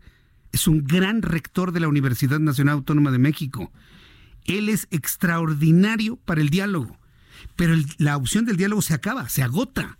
Y es precisamente en donde se encuentran algunos de los planteles de la UNAM, con un diálogo agotado. Vamos a escuchar lo que dice el presidente de la República. Es, una universidad autónoma y la recomendación de nosotros es que haya diálogo, ¿sí? que este, se pongan de acuerdo. No, no hay un ambiente en México para conflictos. Hay una atmósfera de tranquilidad y de armonía. Hay gobernabilidad. No, no la hay porque hay la gran mayoría, el 98% de los chavos de estas escuelas quieren seguir estudiando y no se los dejan. Eso no es gobernabilidad, presidente. Se oye bonito y lo que usted quiera, pero no, no la hay. Diálogo, todo ha, habido todo el diálogo posible. Entonces, ¿qué sugiere? Algo distinto al diálogo. Pues más diálogo. Algo distinto al diálogo es más diálogo. Pues ni hablar. Ese es el camino elegido y en el camino donde tendrá que resolverlo. Así se tarden un año completito. Son las 7.14, las 7.14 horas del centro de la República Mexicana. Eh, ya que estábamos escuchando al presidente de la República, ¿quiere escuchar Desfragmentando? Es una sección para quien no la, ha escuchado. A veces no la presentamos los viernes porque tenemos una gran cantidad de asuntos que transmitirle. Pero nuestros compañeros periodistas del Heraldo Media Group de radio y televisión tienen una piel de elefante. ¿Y por qué digo eso? Porque se pueden escuchar horas y horas y horas de López Obrador. Yo no podría, ¿eh? Para encontrar las frases más divertidas, más chuscas, más únicas, las que nos sacan una sonrisa o a veces un enojo del presidente López Obrador. Esto es desfragmentablo. tengan para que aprendan duritas. Tengo otros datos. ¡Fuchi! Antes este se vendía por todos lados el huevo de caguama, ya ni les digo cómo lo anunciaban en Tepito, pero porque no puedo decirlo, pero porque el poder atonta a los inteligentes y a los tontos los vuelve locos, que la calumnia cuando no mancha tizna. Se habla del libre comercio, pero era libre comercio en los bueyes del compadre. No pude ver el juego porque este no tengo el canal este, en que lo transmitieron, lo busqué y no aparece, o sea, en mi contrato. Tengan para que aprendan duritas. Tengo otros datos. ¡Fuchi! ¡Fuchi! Dice el presidente de la República. Ahora dice, dice de los huevos de caguama. No, que no diga cómo es que los ofrecían en Tepito, no, que diga para qué, se, para qué sirven o para qué servían. A ver, ¿tú sabes para qué sirve comer huevos de caguama? Orlando, ¿tú sabes para qué sirven los huevos de caguama? ¿No sabes? Bueno, dicen, dicen que para la potencia sexual y se comen crudos. Te los abres, te los... Así. Pero ¿sabe por qué existe esa idea? Porque el huevo de caguama tiene una gran cantidad de colesterol. Entonces el colesterol hace que la presión arterial suba y se tenga una idea de una mejoría en la potencia sexual. Pero nada, nada que ver. Nada, nada, nada que ver. Pero que diga el presidente para qué eran los huevos de caguama, que no nos, que no los deje algunos ahí con la duda del anuncio que daban allá en Tepito. Pero bueno, a partir de este sábado 1 de febrero, mañana 1 de febrero, algunos trámites del gobierno como impuestos, prestaciones subirán de costo. A partir de mañana, algunos trámites del gobierno como impuestos y prestaciones subirán de costo, mientras que las multas aumentarán debido al nuevo valor de la unidad de medida y actualización. Sí, ya sé que el presidente dice que no han subido los impuestos. Es que él tiene otros datos, pero en los hechos hay costos e impuestos que suben. El Instituto Nacional de Geografía y Estadística explicó que el valor diario de la UMA en 2020 será de 86.88, una cifra que es 2.83% más alta a los 84.49 pesos vigentes para el año 2019. Es decir, esta una, esta UMA, esta unidad de medida para el año 2020 86.88. A la ausencia ya de la relación con el salario mínimo. Imagínense cómo estarían las cosas si todavía se ligara al salario mínimo. Sería una locura. Ahora con los 223.22, ciento, perdón, 123.22 de salario mínimo, no, pues imagínense. Entonces, esta unidad está en 86.88 para este año 2020. Por lo tanto, las cosas siguen igual. A ver cuál es la frasecita, la frasecita, ándele en términos reales. Todo sigue igual, pero en términos reales. Acuérdense que hay que aumentar los porcentajes de inflación. La Asociación de Bancos de México informó que el próximo lunes 3 de febrero los bancos que operan en el país no darán servicio en sus sucursales, ello luego de que al ser feriado por el Día de la Constitución Mexicana, la Comisión Nacional Bancaria de Valores establece días de descanso para las instituciones del sector financiero.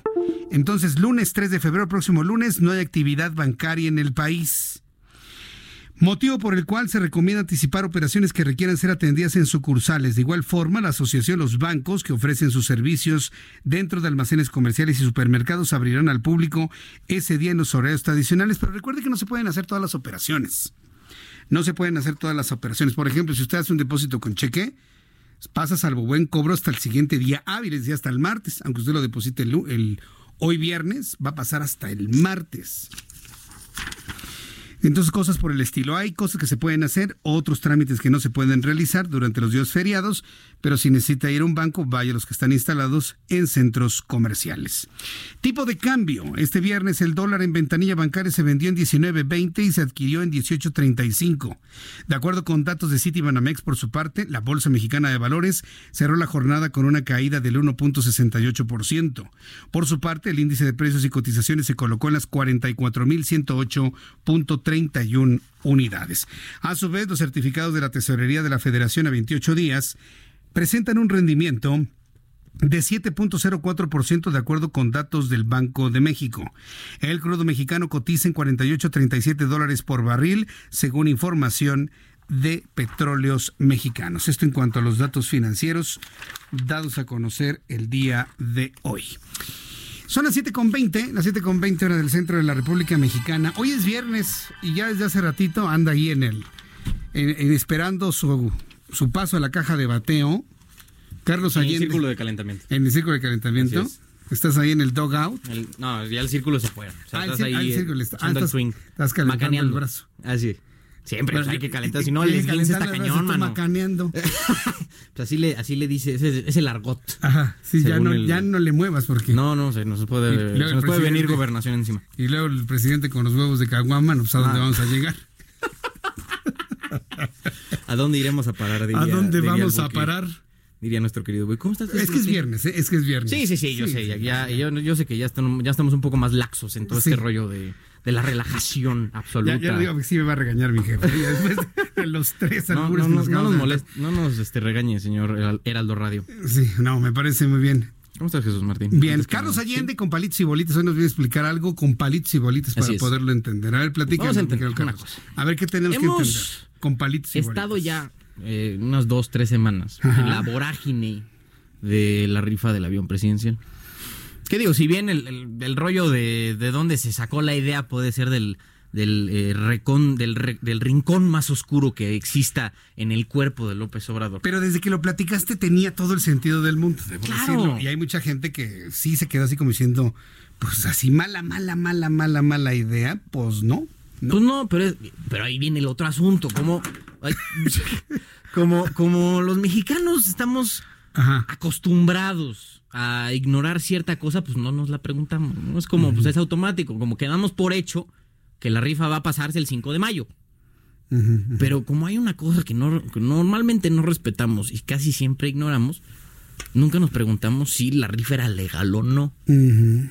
Entonces, sabes que la ley nos la pasamos por el monumento a la revolución. Sobre eso de la legalidad yo también he pensado otra cosa. A ver. La Lotería Nacional y pronósticos, ¿para qué son? Para la asistencia pública. ¿Y qué es la asistencia pública?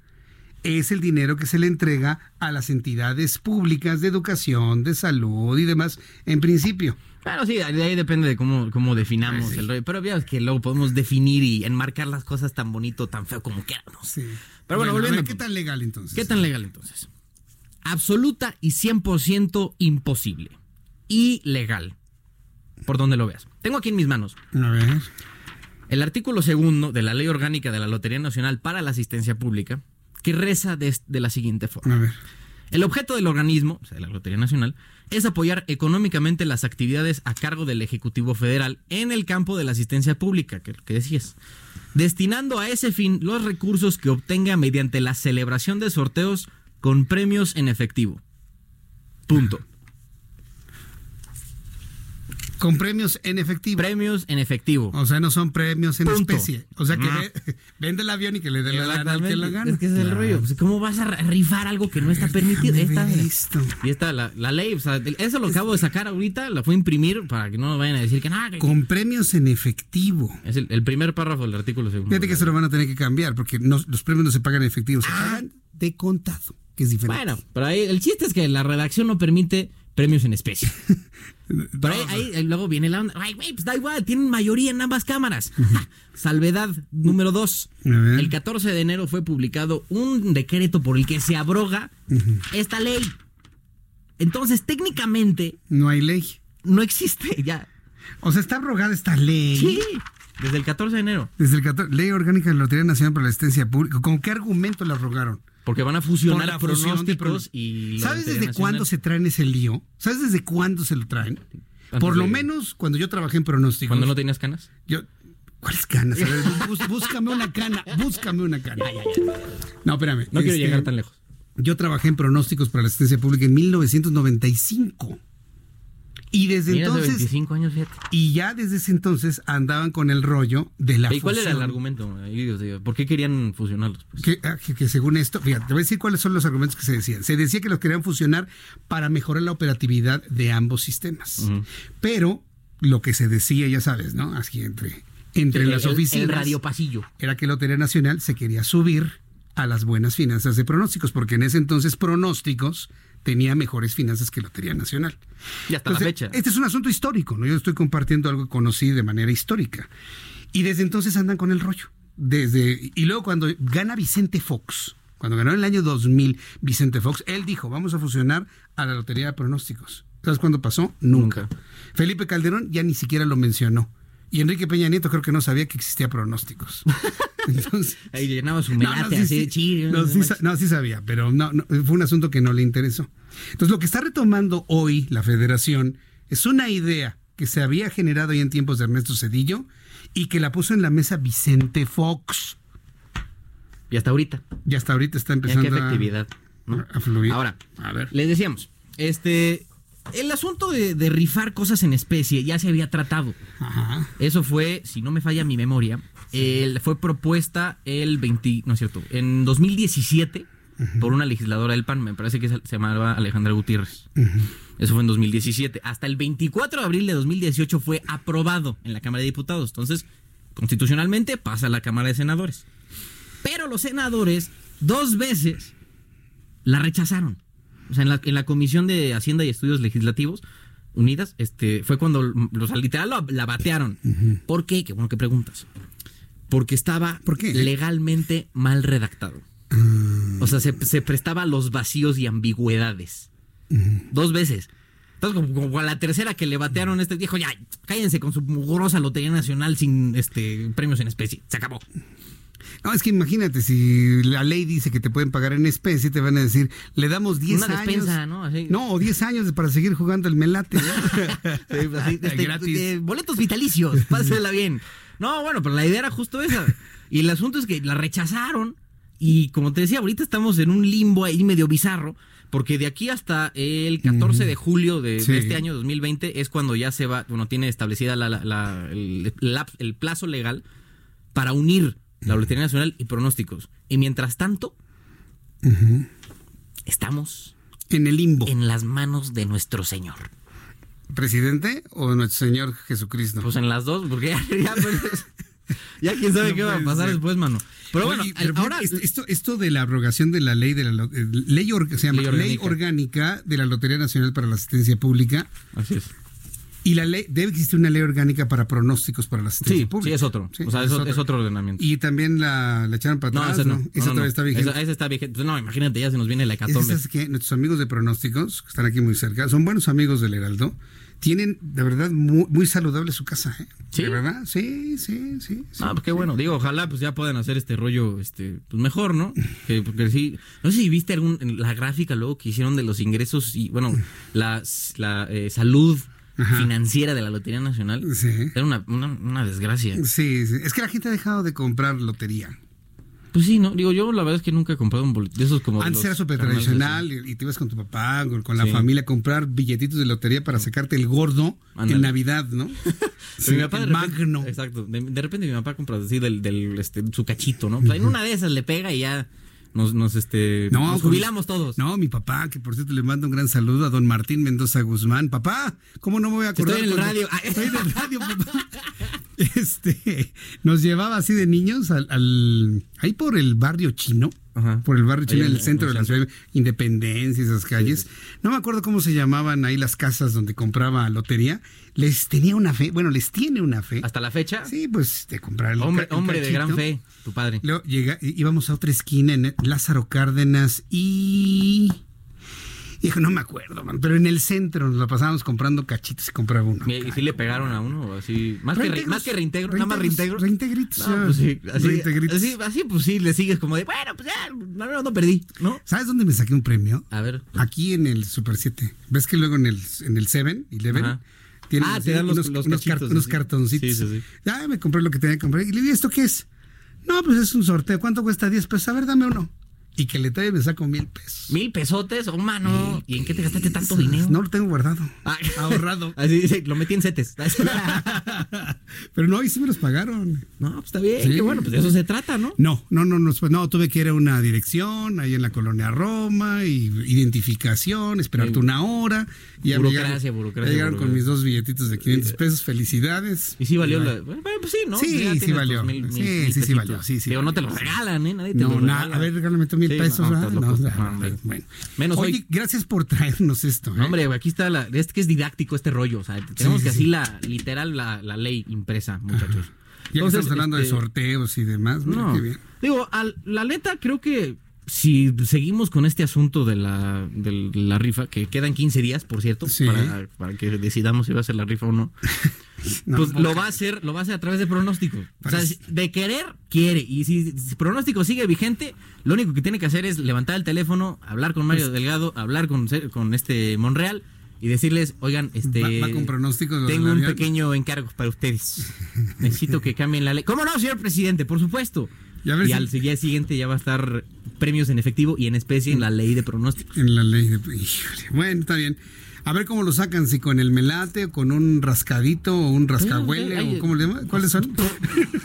O sea, ¿qué olerá, no? El, el, el- boleto es que del- se rascan, digo, a eso me refiero, ¿no? Ah, bueno, pues no sé qué, qué clases de sorteos estás haciendo tú, Jesús Martín, pero pues, se bien. respeta, ¿no? Es un país libre. sí, y aquí. le este, rascan y mira, ay, ganaste avión presidencial. ¿Y a qué, a qué olerá? Por cierto, ¿A corrupción? si alguien quiere, mire, son las 7.31, todavía faltan unas cuantas horas para que sea la medianoche. La revista Letras Libres tiene en este momento un concurso de cuento. Entra a la página de letraslibres.com, es una revista cultural muy, muy interesante. Está convocando a un concurso de cuento para que te hagas un cuentito así chiquitito de 8 mil caracteres. Hasta eso, bastante está fácil. Sí, sí, sí, cuartilla, decentito. más. No, son como ¿Dos? tres, tres Ah. aproximadamente. Sabes que no escribo. Ah. Son como tres. eh, con una historia del avión presidencial. Pero tiene forzosamente el cuento que empezar. Y cuando despertó, se dio cuenta que había ganado el avión presidencial. Y de ahí te arrancas. Hoy está bueno. Está bueno. Está bueno. Hoy es el último día para entregar a las 12 de A la a noche ver. a, través de un correo electrónico. Las bases ahí están en ahorita, ahorita me, lo- me voy a redactar mi, mi cuentito. Sí, ya lo hacemos en unos minutos. Yo sí le voy a entrar. A ver Va, si- va, sí. sí. ¿Qué, qué- qué- qué te ganas? ¿Cuál es el Cuatro mil pesos y la publicación. Oye, pues está mejor que lo que te ganaste tú, mano. Y la publicación del cuento en la Ah. revista y la revista durante un año. Ay, hasta, hasta todas márgaras. Está Sí, no, bien. sí. Saludos a nuestros amigos de Letras Libres. Es una muy buena revista y la verdad es que sí me llamó la atención la buena idea que tuvieron para el concurso. Bueno, son las 7.32. Vamos a ir a los mensajes. Gracias, Carlos. Ti, ah, espérame tantito. ¿Dónde dígame. te vemos? ¿Te escuchamos? ¿Dónde Ah, transmites en tus Palitos y? Bolitas, dos en punto del día a través de El Heraldo Televisión, que el lunes ya empezamos una cosa nueva y bonita. ¿de qué se trata? Dilo, dilo, Ya- dilo. Oye, nos vamos a ir a televisión abierta, Jesús Martín. A partir del próximo lunes, televisión, Heraldo Televisión en teleabierta. Tele abierta, mano. ¿Qué canal? El 10, ¿no? No, ¿Qué va a ser? 28, ¿O el 28? 28. Ah, 28. Vamos a bueno, ya 28, tomaremos la, la señal de otra de otro de otro medio de comunicación. Vamos a estar en teleabierta. Esté muy pendiente de toda la información que le generemos en estos espacios informativos del Heraldo Media Group. Pero Así por lo pronto, 12 del día. 12 del día, palitos y bolitas. Y también, si pues, andan, si les gustó, ¿no? Este chacoteo, pueden encontrar en redes sociales, arroba Sir Allende. Gracias, Ir Allende. A usted, Jesús Que Martín. te MX. muy bien. Son las 7.33. Voy a los anuncios. Regresamos enseguida. Y le invito para que me escriba a través de mi cuenta de Twitter, arroba Jesús Martín MX.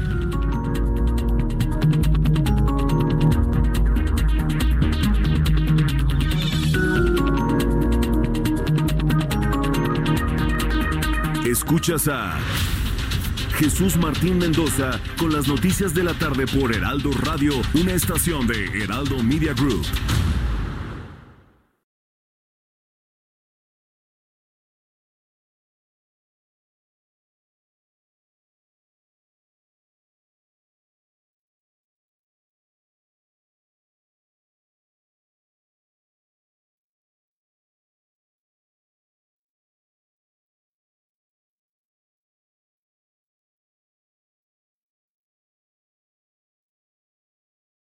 Heraldo Radio, la H que sí suena y ahora también se escucha. Escucha las noticias de la tarde con Jesús Martín Mendoza. Regresamos.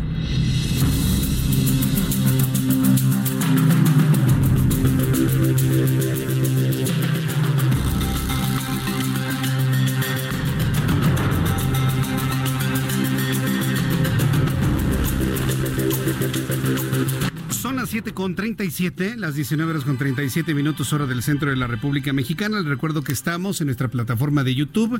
Jesús Martín MX finalmente la pudimos echar a andar, así que todavía tiene tiempo para unirse a nuestra gran eh, familia o cantidad de amigos que se han unido a esta plataforma de comunicación YouTube Jesús Martín MX, además de nuestra página de internet www.elheraldodemexico.com a través, a través de mi cuenta de Twitter arroba Jesús Martín MX X. Agradezco mucho sus comentarios para con este servidor y nuestro programa de noticias. En unos instantes voy a leer todos sus comentarios, pero antes, hoy es viernes y un viernes de un puente gigantesco que le digo empezó hoy con el viernes técnico para las escuelas básicas de educación básica. El, el viernes, perdón, el próximo lunes no hay trabajo regular, es un puente, es un día feriado por la festividad de la Constitución y vamos a aprovecharlo para ir al cine. ¿Qué le parece? Adriana Fernández, nuestra especialista en cine, nos informa como todos los viernes. Mi querida Adriana, bienvenida, muy buenas noches. Buenas noches, Jesús Martín. ¿Listos para este puente, como dices? Sí, para estar, pero no salir de la sala cinematográfica, Adri. Exacto, aprovechar que ver mucho cine, Jesús Martín. Mucho cine. Y pues bueno, vamos a hablar de una película que está pues como muy adecuada para los más pequeños, que se llama Doolittle. Ah, Doolittle. de Doolittle, que seguramente ya, ya has escuchado algo acerca de ella. Jesús Martín, seguramente te acuerdas de la película con Eddie Murphy en los 90, ¿verdad? Sí, ya hace muchos años. Doolittle. Ya hace tiempo. Bueno, pues este es, digamos que un, pues como un relanzamiento, como un reboot, como dicen los americanos. Ya había existido también otra película de Doolittle en los años 60 pero esta versión del 2020 nos, nos pone a Doolittle como eh, este personaje, este doctor en el siglo XIX, que puede hablar con los animales. Eh, de hecho, Doolittle es interpretado nada menos y nada más que por Robert Downey Jr. Y él vive en una casa que le regaló la, la reina Victoria, con un jardín inmenso y ahí tiene a todos sus animales, pero es un ermitaño absoluto porque eh, su esposa pues desapareció, ¿verdad? Se perdió en el mar y pues él no quiere salir a ningún lado, no quiere ver a nadie, pero se le va a presentar una situación bastante difícil que él va a tener que, que ayudar, ¿verdad? Bueno, pues esta película, Jesús Martín, fíjate que yo la verdad le tenía muy malas expectativas. La verdad es que en Estados Unidos la crítica la trató muy mal eh, incluso creo que acusaron a Robert Downey Jr. de boicotearla actuando mal, así decían algunas personas. ¿Tanto así? Yo, tanto así, imagínate. Entonces yo dije, qué barbaridad, o sea, ¿a qué me voy a enfrentar, no? Pero fíjate que me sorprendió mucho, Jesús Martín. Eh, es una película sin duda enfocada a los niños, pero los papás, la verdad, nos la pasamos bastante, bastante bien. Eh, tiene un humor ligero, eh, tiene muchas voces de animales. Los animales, además, la producción está muy, muy bien hecha. Este, toda la, adaptación de la Inglaterra del siglo XIX y los lugares a los que van y visitan, ¿no? En un barco y van a lugares así como exóticos. Pero sobre todo los animales están perfectamente bien hechos. Claro, todo es digital, pero se ven súper, súper reales todo lo que sale allí y sobre todo las voces, Jesús Martín. Yo sé que no es muy común ir con niños a ver películas en idioma original a veces, por la cuestión de los subtítulos y demás, pero yo la verdad les recomendaría que sí la vieran en inglés, porque las voces que están allí, que son por ejemplo Rainy Malek, eh, Emma Thompson, Octavia Spencer, las voces originales en inglés están magníficas. Eh, y pues Robert Downey Jr. pues sí no no es la gran actuación ni mucho menos ¿verdad? no sí se sacude de su papel de porque esa era la gran pregunta no podrá Robert Downey Jr. hacer un papel distinto al de Iron Man en el cual pues le, dio vida durante tantos años verdad a este personaje de Marvel y pues sí se sacude de ese papel, no es la gran actuación, pero tampoco está mal. Yo la verdad me reí bastante, me pareció muy simpática y la sala en la que yo estaba estaba repleta de niños y todos muertos de risa. Así que pues yo esta película de Doolittle le voy a dar dos estrellas y media. Para comprar palomitas, ¿no? Con un poquito de caramelo, pasarla Exacto. así y ya. Exacto. Y, la mitad con tajín, la mitad y ya, con eso ya.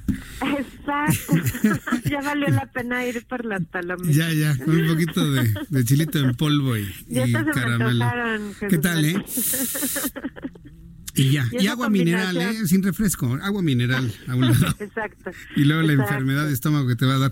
Pero bueno, segunda recomendación para este fin de semana, Adriana.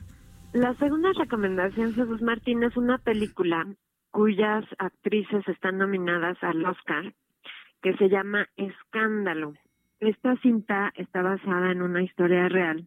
Nos lleva al año 2016-2017 en Nueva York y conocemos ahí la redacción de Fox News y conocemos a varias de sus conductoras estrella, entre las que se encuentran Gretchen Carlson, que es interpretada por Nicole Kidman, y Megan Kelly, que es interpretada por Charlie Steven. Bueno, pues eh, digamos que sobre todo Gretchen, eh, pues ha tenido muchos problemas adentro de la televisora, tenía un programa que compartía con dos colegas masculinos y, de pronto pues la quitan de ese programa. En fin, como que empieza a pasar una serie de situaciones donde se nota que hay pues como como una desigualdad de género, ¿no? En, en, Fox News y pues todo lo que va a, a, desembocar, ¿no? Como consecuencia de esto, como, como se van a unir varias personas dentro de la empresa de Fox News pues para levantar una demanda. Bueno, pues fíjate que esta película, Jesús Martín, como te mencionaba, está basada en hechos reales, en lo que sucedió cuando varias conductoras y varias eh, mujeres eh, de Fox News demandaron a Roger Ailes, quien fuera el director general de Fox News y pues uno de los hombres más poderosos en las noticias eh, en Estados Unidos, ¿no? y probablemente en el mundo eh, muy poderoso, pero pues muy abusivo con, con las mujeres. Yo creo que la mayor fortaleza de esta cinta es su guion. Me parece que cuenta bastante bien una historia que podría ser muy enredada porque hay como muchos actores distintos participando, ¿verdad?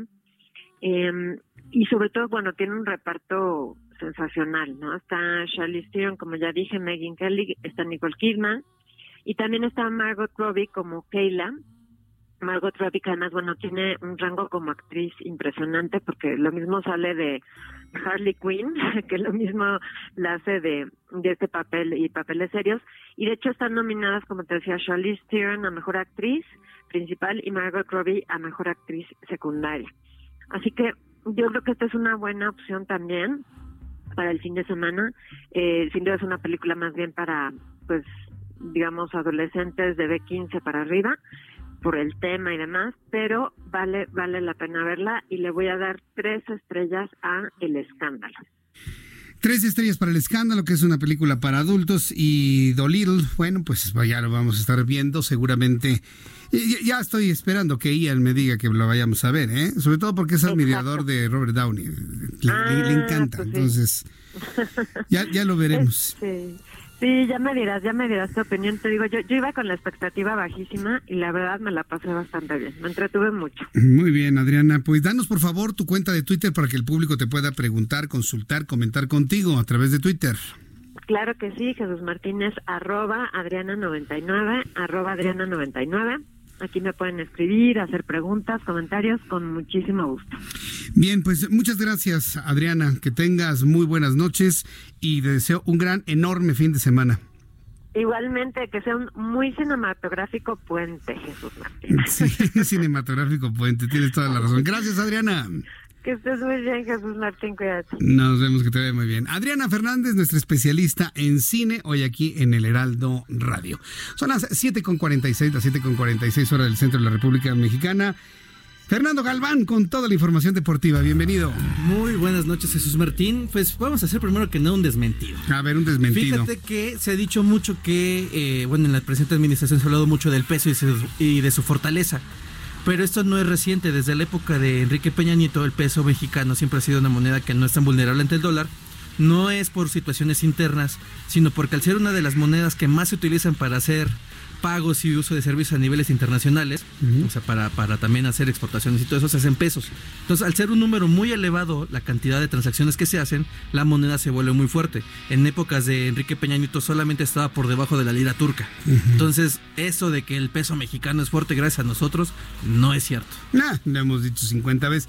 Pero ¿de qué sirve si el presidente tiene otros datos? Sí, y él, él no le miente. Todos somos los conservadores, los rivales. Pero bueno. Vayamos con la información deportiva. Fin de semana importante para el deporte mundial. La temporada 100 de la NFL tendrá campeón Super Bowl 54 desde Miami, jefes de Kansas City contra 49 de San Francisco. Partido domingo 2 de febrero, 5 y media de la tarde en México. Hay diferentes eh, opciones para que la gente lo pueda ver desde la televisión restringida, la televisión también abierta y o las redes sociales. La gente donde lo quiera ver se la va a pasar muy padre. Ya sabes que es fin de semana también muy bueno para México por el aguacate. La gente se va a llevar un tremendo fiestón, ¿o no? Es, bueno para los aguacateros mexicanos. Sí, sí, sí, pero pues nos los posiciona México. Es el, la botana preferida en Estados Unidos, es el aguacate. pero el mejor aguacamole es el que se hace aquí en México. Eso es cierto, sin duda alguna. No le pongan jitomate, no lleva. Ahí está la recomendación. ¿Limón? ¿Lleva limón? Tantito. Ah, al gusto. Se tiene que hacer en el momento. Los aguacates es un, es un arte encontrarlos en el punto, ni muy duros, ni muy maduros, porque ya muy maduros ya no sabe bueno cebollita, chilito serrano o de árbol y un poquito de cilantrito. Uf, ya está. Con el tenedor. Claro. Ah, y para ponerle sazón, sal de mar. Sal de mar. Sal de mar, póngale. Lo, muele muy bien así en un en un este morterito, sí, lo, muele, lo muele bien. sí. Molcajete, perdóname, disculpe. molcajete está bien de piedra. Yo decir un morterito así como de maderita, así acá, el estilacho. Y ya, le echas así, mira. Entonces ya, ya queda así espesito. Te tomas una tortillita recién salida de la tortillería. Con una cucharita de madera, levantas, le pones, lo doblas y para adentro. Manjar. Ya. Ya se me ah, sí guacamolito a esta hora de la tarde, de la noche. Qué delicia. Bueno. ¿Quién le vas? ¿49 o eh, 49, 49, sí, 49. Muy, buena decisión.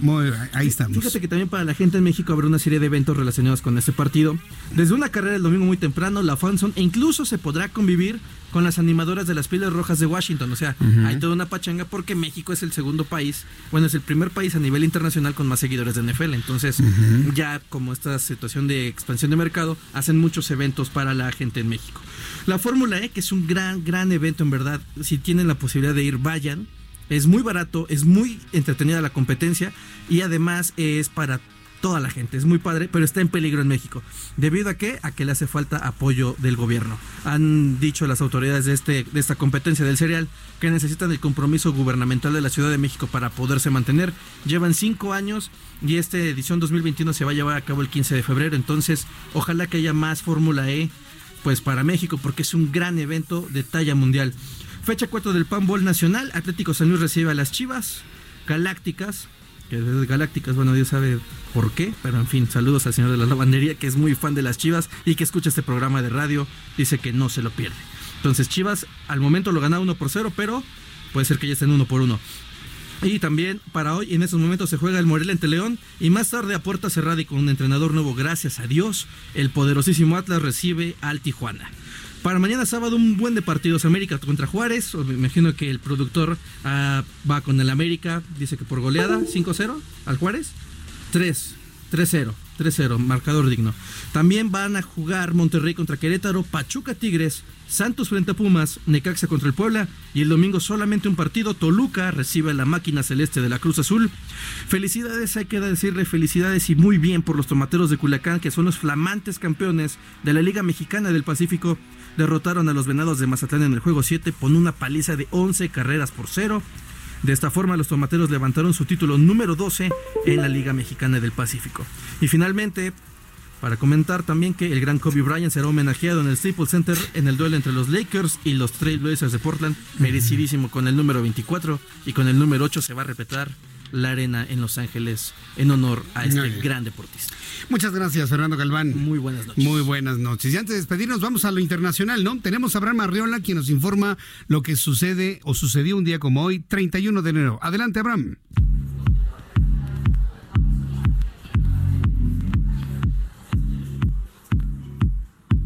Ya estamos por cerrar este viernes y por qué no iniciar un poco de fiesta, pero antes veamos qué sucedió en un día como hoy en el mundo. 1921 nace en Filadelfia el actor y cantante Mario Lanza, cuyo nombre real es Alfred Arnold Cocosa Lanza. Por su sobrepeso, dejó de actuar en el cine y se limitó a doblar la voz de algunos personajes. 1924 fallece el compositor, escritor y arreglista Rafael Bolívar Coronado, autor de la letra del joropo Alma Llanera, considerado el segundo himno de Venezuela. 1995 termina la serie animada Dragon Ball Z en Japón, la cual se dividía en cuatro sagas. Fue creada por el diseñador y mangaka Akira Toriyama. Esto es un día como hoy en el mundo. Gracias a Abraham Arreola y también a Fernando Galván, pero gracias a Abraham Arreola por las efemérides del día de hoy. Le informo rápidamente que en Bolivia el Ministerio de Relaciones Exteriores entregó un salvoconducto a dos exfuncionarios de lo que fuera el gobierno de Evo Morales, un gobierno que ya no existe. Evo Morales renunció a ser presidente de Bolivia y ahora eh, Janine Áñez es la presidenta legítima de Bolivia.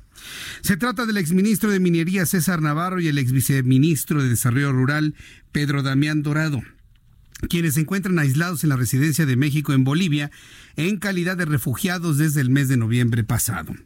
Ahora ambos exfuncionarios pueden abandonar Bolivia y dirigirse a territorio mexicano en donde podrían permanecer en calidad de asilados políticos. A lo mejor les mandamos un avión. ¿Qué les parece, no? ¿Por qué no les mandamos un avión directamente a los colaboradores de Evo Morales? En lugar de que pierdan el combustible yendo a China, pues mejor aquí más cerquita a Bolivia. En Venezuela, el gobierno de Nicolás Maduro rechazó la visita de misión de la Comisión Interamericana de los Derechos Humanos, argumentando que no ha invitado ni aceptado a ninguna misión de la Comisión Interamericana de los Derechos Humanos en el país y que por lo tanto cualquier gestión en ese sentido será completamente rechazada. Fue lo que comentó el todavía dice que es presidente de Venezuela, Nicolás Maduro. Boris Johnson, primer ministro del Reino Unido, ha celebrado la salida del Reino Unido del bloque europeo. Ya va a cumplir dos horas de haberse independizado. Y de esta manera lo comentaba Boris Johnson. Tonight we are leaving the European Union. La Unión Europea.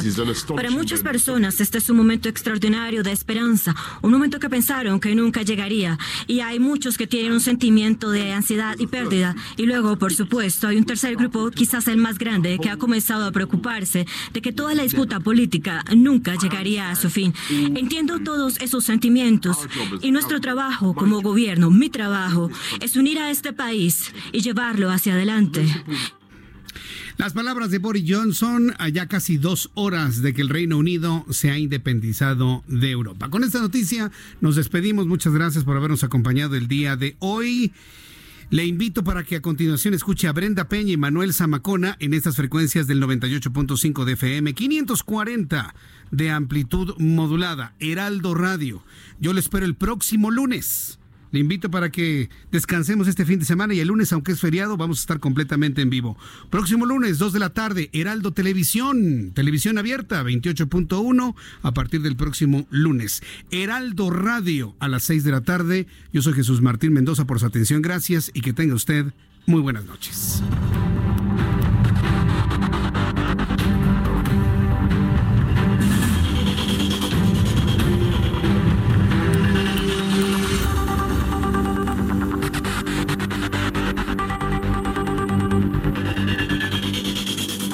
Esto fue Las Noticias de la Tarde con Jesús Martín Mendoza.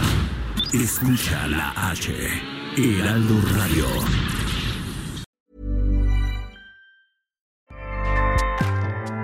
ACAST powers the world's best podcasts.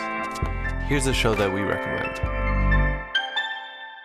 The Real Housewives is a guilty pleasure for most, but if you're looking to not feel guilty about that pleasure, tune in to Everything Iconic with me, Danny Pellegrino, where I break down all the messy moments and behind the scenes antics of Bravo's popular franchise. And on Everything Iconic, I also interview celebrity guests like Kelly Ripa, Kiki Palmer, Drew Barrymore, Cameron Diaz, and more about their guilty pleasures, their past work, and so much more.